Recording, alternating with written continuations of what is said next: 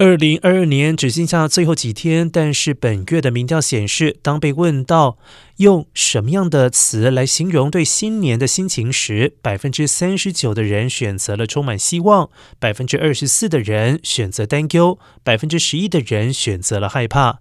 而后两者的得票率都高过于去年。同时，多达百分之六十五的受访美国人认为。美国正处在错误的轨道上，远高过于去年年底的百分之五十七。